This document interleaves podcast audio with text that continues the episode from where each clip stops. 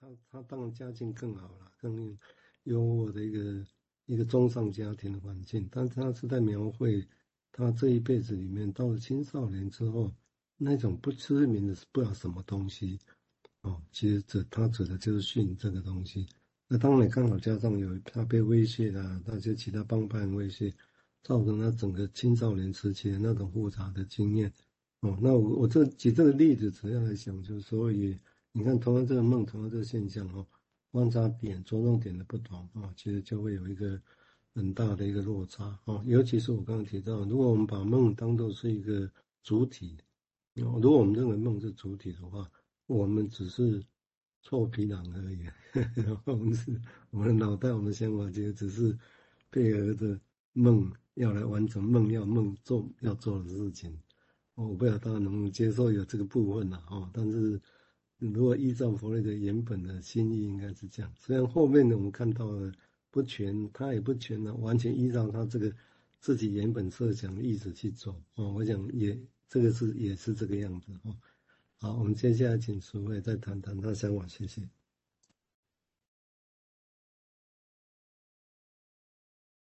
淑慧没声音。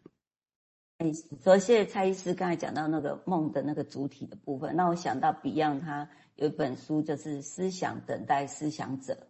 那是不是这个梦早就在存在着，只是等待着卡夫卡把他的这个部分写出来，啊，然后被看见。那是被谁看见？那我觉得那个梦已经成为一个主体了。这样，好，那接下来我们就看卡夫卡日记里面第二个跟父亲有关的梦。那这个我有贴在聊天的那个内容里面。好，这个是卡夫卡在三十三岁写的写的一个梦，那就是拉住父亲。好，那我念一下这个梦的内容。不久前做了一个梦，我们住在护城河街上，靠近大陆咖啡馆。一个军团从绅士街转进来，朝向火车站的方向。父亲说：“哎，这可得去瞧瞧，只要办得到。”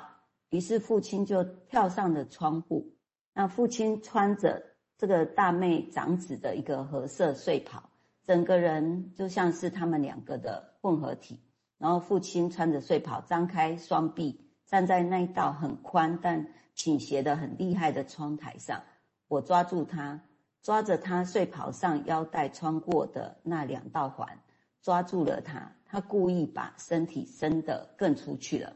为了抓住他，我使出了全部的力气。我想，假如我能够用绳索把我的两只脚，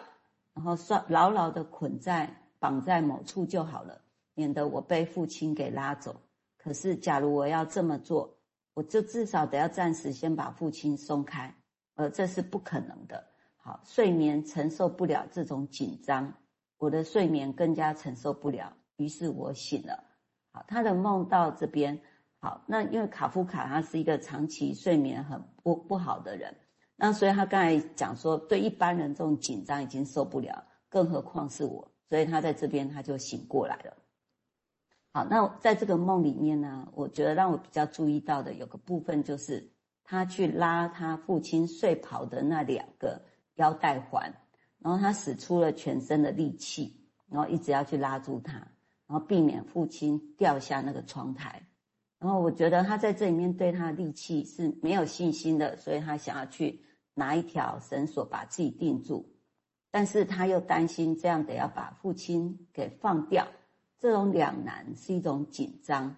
那在这种紧张可以看到是他跟他先生，哎，先跟父亲在。真实的生活上，他们是很难以亲近的，就好像在梦里，他要靠近父亲，他只能够拉着那两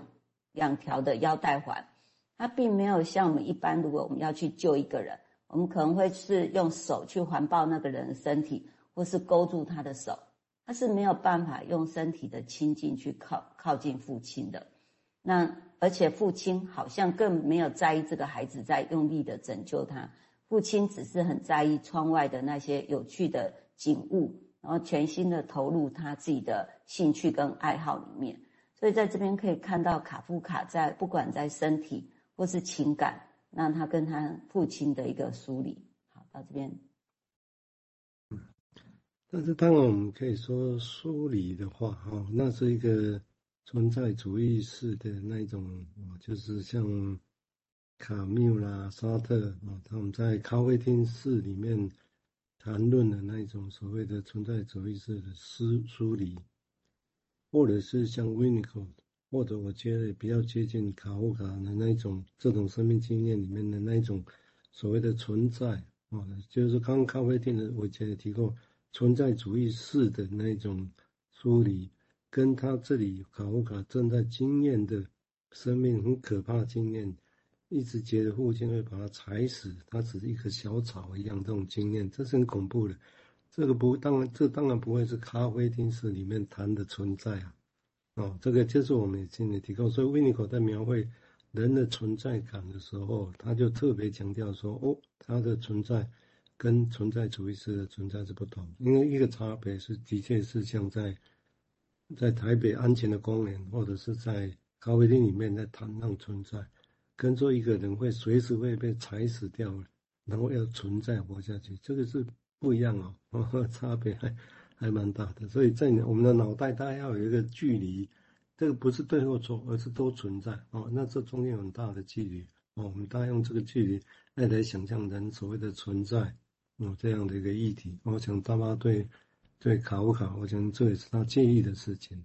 好，我们接下来请淑惠再进一步谈，谢谢。那接下来我们就是看到那个卡夫卡日记的第三个跟父亲有关的梦，那这个我也贴在聊天内容里面。那这是卡夫卡在三十四岁所写的，好，放在他的日记里面。那这一年他就在八月的时候，突然他的肺部就大出血了。那九月的时候，医生就给他一个医嘱，那于是他搬去跟他妹妹同住了。那到隔年的四月，那这段时间他就逐渐的暂停了他原本的日记跟小说的书写。然后那时候他的写作方式就开始在他的八开记事本开始记一些他的沉思的色彩，然后有哲思哲理的的箴言跟有寓言的短篇故事。好，所以其实会发现他的写作风格，哎，可能因为他的生病。那有一些改变，那有我们也来看看他跟父亲的关系有没有不一样。因为我刚才第一个梦是二十九岁写的，那这个梦已经是五年后三十四岁写的。好，那我们就来看这个他的梦的主题就是父亲。然后他就写梦到父亲，然后他就说有一小群听众，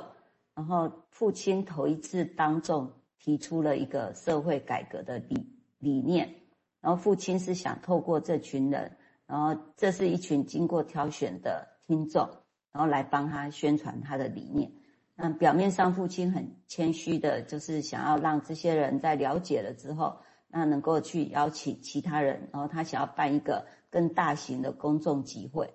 然后父亲还不曾和这些人打过交道，那他就很过于认真的看待这群人，还穿上黑色的礼服外套。并且极其详尽地陈述了他的理念，表现出一种外行人的所有特征。尽管这群听众根本就没有准备要听父亲的这一场演讲，他们立刻看出父亲所提出的就只是一个早已经被讨论过的陈旧理念，那还被当成一个原创的理念，然后得意地提出来。然后这群听众他们已经察，呃，让父亲察觉到这一点。但是这个早就在父亲的意料里面，他深信这种看法微不足道，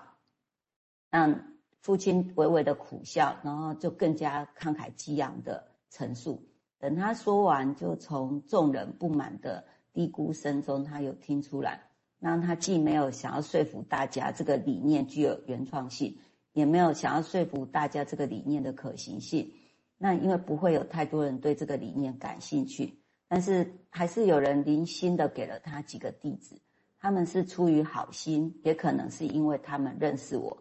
那父亲完全不受整体气氛的影响，收拾了讲稿，拿出了事事先准备好的一叠空白纸片，以便再把那些寥寥的几个地址抄下来。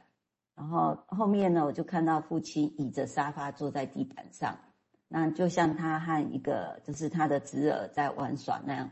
那我就吃了一惊，我就问他说：“你在做什么？”然后父亲就说：“诶，他在思考他的理念。”那我在这边对他的这个梦啊，就是父亲在这时候对着一群人